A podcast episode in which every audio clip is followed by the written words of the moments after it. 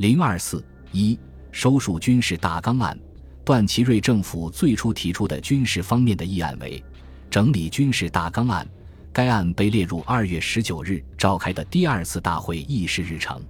但是会议秘书处分发的提案仅为最近全国岁入数目与军费支出之比较表，并无议案本身。陆军部次长贾德耀在呈表时称，向善后会议呈递此表之目的，是为了定将来议案之范围，而为讨论之标准，显然也未视之为议案。故开议之后，即遭到林长民、张仁等代表非议，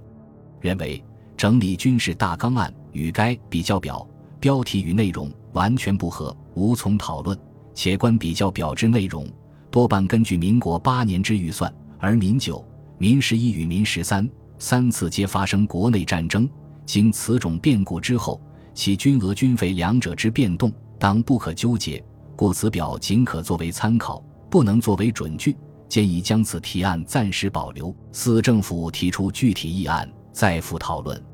因遭到非议，执政府不久又提出收束军事大纲案，其纲要如下：一、根据财政状况量入为出，制定军费之标准；二、依民国八年预算案，以岁入三分之一之比例为军费；三、暂定全国兵额为五十万人；四、设立收束军事委员会，按上列各条妥议办法，次第施行。执政府以理由书的形式对大纲做了若干说明。关于军费标准之确定问题，理由书指出，各国财政收支皆以量入为出为原则。中国财政状况恶劣，若不确定标准，将军费控制在一定范围，必然增加国民负担，挚爱难行。从三月三日召开第五次大会开始，与会代表就收束军事大纲案和朱清华提出的。整理现实陆军国防案等议案展开讨论，到召开第七次大会时，部分与会者以整理各案之手续未能完竣为由，提议休会，以便利用一段时间就有关问题进行协商。此时会议进行弥月，原定会期已满，经研究决定休会两周，并延会二十天。休会期间，与会代表该以谈话会形式继续就整理军事案进行讨论。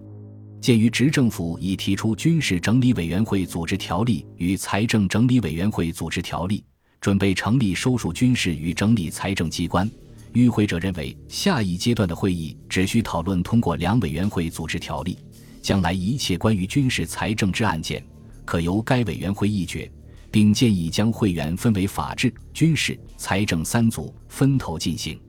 又因有关军事议案和修正案需相互容纳。谈话会决定由原提案人与修正者及自由认定之会员负责整理军事个案。三月三十一日复会后召开的第八次大会集中讨论了有关军事个案。按照议程，需要审查的议案包括执政府提出的收束军事大纲案、军事整理委员会条例草案，以及会员提出的议案及修正案，共十七项。因议案众多且交叉重复。张凤会等建议将个案合并分为两类，以执政府提出的收束军事大纲案、军事整理委员会条例草案为讨论之标准，融会各修正案。然而讨论中意见齐出，西南代表反对将军事纲要并入军事善后委员会议案，但林长民等认为会议有规定军事善后纲要，并有规定军事善后委员会组织条例之必要。东三省代表对此不满，相率退席，致使会议不足法定人数。为应付局面，许是应请王世贞出面调停，未能奏效。四由少章提议将有关收束军事个案作为大体成立合并审查表决，终以多数通过。四月二日，大会召集军事专门委员审查大会讨论之相关内容，并指定十一名委员组织特别审查会。三日，特别审查会将全案审查完毕。四日复开审查大会，逐条议决审查修正理由。